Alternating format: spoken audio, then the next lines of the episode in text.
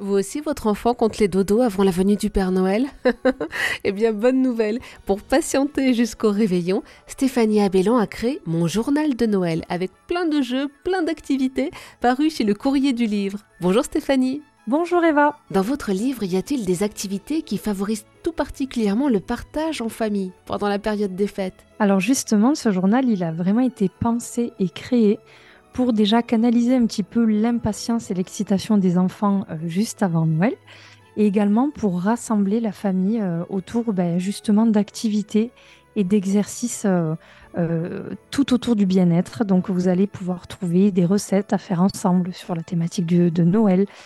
par exemple, des sablés. Vous avez aussi le pull de Noël, qui est une tradition américaine.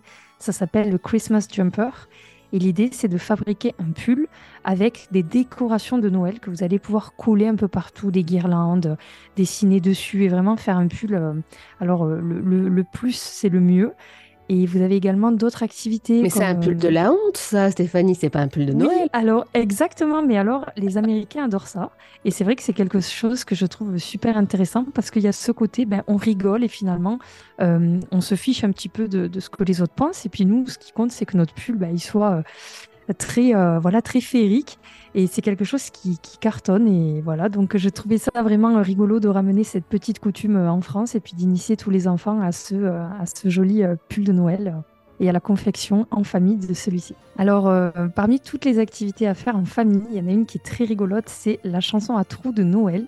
Donc en fait, on vous propose une chanson qui est euh, pré-écrite, mais vous devez mettre en fait les mots-clés à l'intérieur. Et alors, ce qui est rigolo, c'est que vous allez pouvoir euh, vraiment rigoler, mettre un petit peu des mots qui n'ont rien à voir. Et à la fin, l'idée, c'est qu'une fois que la chanson elle est terminée, le jour de Noël, toute la famille doit la chanter en même temps avec des mots un petit peu loufoques à l'intérieur. La cacophonie. Vous avez un exemple d'une de ces phrases, d'une strophe Oui, bien sûr. Alors, j'ai préparé le, mis au four le, décoré le et allumé le. Donc là, par exemple, là, vous pouvez euh, partir sur, euh, sur des mots qui n'ont rien à voir. Hein. Par exemple, euh, j'ai préparé le vaisseau spatial et mis au four le caniche. Oh là, pauvre caniche Voilà, en fait, ce qui... les enfants, ils ont vraiment ce côté où ils sont très taquins. Et quand on, sort du cadre, c'est là où je sais, moi, ma fille, dès qu'on fait des, des jeux comme ça, elle explose de rire parce qu'ils sentent que dès qu'on n'est pas dans le cadre, il y a cette liberté il y a finalement ce jeu qui se met en place. Et euh, voilà, cette activité, l'idée c'était de leur dire allez-y, mettez ce que vous voulez. Et puis de voir tous les grands-parents, les parents, les cousins, tout le monde chanter la, la chanson un petit peu loufoque. Euh, on trouvait que c'était une activité vraiment euh, très drôle. Et l'activité qui plaît le plus aux parents? Alors l'activité qui plaît le plus, surtout aux parents, peut-être un petit peu moins aux enfants, c'est sur la semaine 6 avant Noël, c'est le grand tri des jouets. Ah. L'idée, c'était déjà euh, bah, de travailler sur la partie feng shui, c'est-à-dire dès leur plus jeune âge, d'apprendre aux enfants que pour avoir un esprit sain, il faut un environnement sain, donc une chambre qui soit aérée, une chambre qui soit propre et rangée. Et ça, dès le plus jeune âge, il faut vraiment leur donner cette habitude et leur faire surtout conscientiser le, le ressenti avant et après rangement pour que d'eux-mêmes, ils se disent, ah oui, quand visuellement, je n'ai pas de pollution visuelle, je me sens mieux. Donc, on trie les jouets. Et ensuite, la partie développement personnel, c'est que on sensibilise les enfants euh, au fait de trier et de donner aux enfants qui n'ont pas la chance d'avoir des jouets. Donc, c'est finalement euh, une activité donnant-donnant, gagnant-gagnant pour tout le monde. Et, gagnant pour le Père Noël, puisqu'il y a plus de place pour déposer les cadeaux. Tout à fait. Et puis, les listes sont très longues. Hein. Vous pouvez euh, le voir, il y a dans la semaine 6, euh, vous avez la liste des cadeaux à remplir et en général, euh, c'est les pages qui sont les plus remplies. Vous aussi, vos enfants, ils ont, ils ont mis le catalogue de jouets entièrement dans l'enveloppe à destination du Père Noël Tout entouré. Tout a été découpé. Mais tant mieux, on a plus de choix, du coup.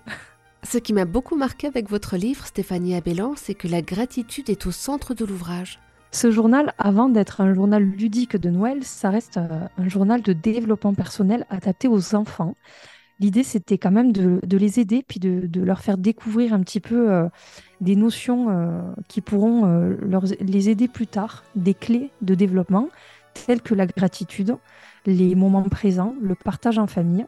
Et la gratitude, pour moi, c'est quelque chose qui est essentiel dans la vie de tous les jours souvent, on le découvre un peu sur le tard, quand on est adulte, quand on commence un petit peu à s'intéresser au bien-être, à la spiritualité. Et c'est vrai que si les enfants, on leur dit, ben, regarde, là, tu peux ressentir de la gratitude pour ce que tu as, je pense que ça peut permettre de faire une génération d'adultes qui seront vraiment bien mieux dans leur peau. Et justement, parmi les activités qui incitent à la gratitude, est-ce qu'il y en a une à laquelle vous tenez particulièrement dans votre ouvrage? Alors celle que j'apprécie tout particulièrement, c'est euh, l'exercice J'exprime ma gratitude envers mes proches. Donc on invite l'enfant déjà à dessiner le proche en question. Donc par exemple, on va dessiner mamie. Et ensuite, on va lui dire Je voulais te dire que. Et ensuite, on va lister pourquoi est-ce que ben, on, aime cette personne. Et ensuite, on va aller lui donner. Donc l'idée, c'est vraiment de, les aider à chercher ce qu'ils aiment en chaque personne et puis de le partager pour que ben, tous les membres de la famille euh, ressentent la gratitude. Ça fait comme une espèce de vague d'amour euh, grâce à cette activité. Dans la partie des gestes bienveillants, chaque semaine, vous aurez une activité qui va euh, aider l'enfant à vraiment prendre une habitude, c'est-à-dire se montrer bienveillant envers les proches autour de lui. Alors ça peut être par des compliments, ça peut être par des actions. Par exemple, vous pouvez vous mettre dans la peau d'un grand chef étoilé donc mmh. l'idée, c'est euh, donc vous avez la recette dans le journal. L'idée, c'est de lui faire faire un gâteau au yaourt très basique, et ensuite de le découper en parts et de l'amener à aller donner une part à chaque euh, personne qu'il aime et à chaque personne qu'il a envie, ben, finalement, de remercier. Donc voilà, c'est se mettre au service aussi, parce qu'on sait que la cuisine, c'est une forme d'amour. C'est je cuisine parce que je t'aime et j'ai envie de, de t'apporter un peu de douceur, un peu d'amour. Un gâteau, plusieurs parts. Il va falloir en faire des gâteaux alors. Il va tourner le four, Stéphanie. C'est ça. Alors bon là, euh, l'idée c'est on l'a on l'a découpé en six pour trouver un petit peu les personnes les plus proches. Hein. Ça peut être un papa, une maman, un frère, un cousin, une grand-mère. Voilà, l'idée c'est c'est pas non plus euh, qu'il passe la journée au fourneau, mais euh, il faut et puis surtout qu'il ne le mange pas en entier. Donc ça c'est encore un problème. Et dans les autres petits gestes bienveillants, celui-ci il est un petit peu différent puisque c'est la liste de l'enfant autonome. L'idée, mmh. c'est que les parents apprennent à être bienveillants envers son enfant, parce que souvent, on a tendance à vouloir euh, les faire aller plus vite, qu'ils comprennent plus vite, qu'ils soient beaucoup plus autonomes.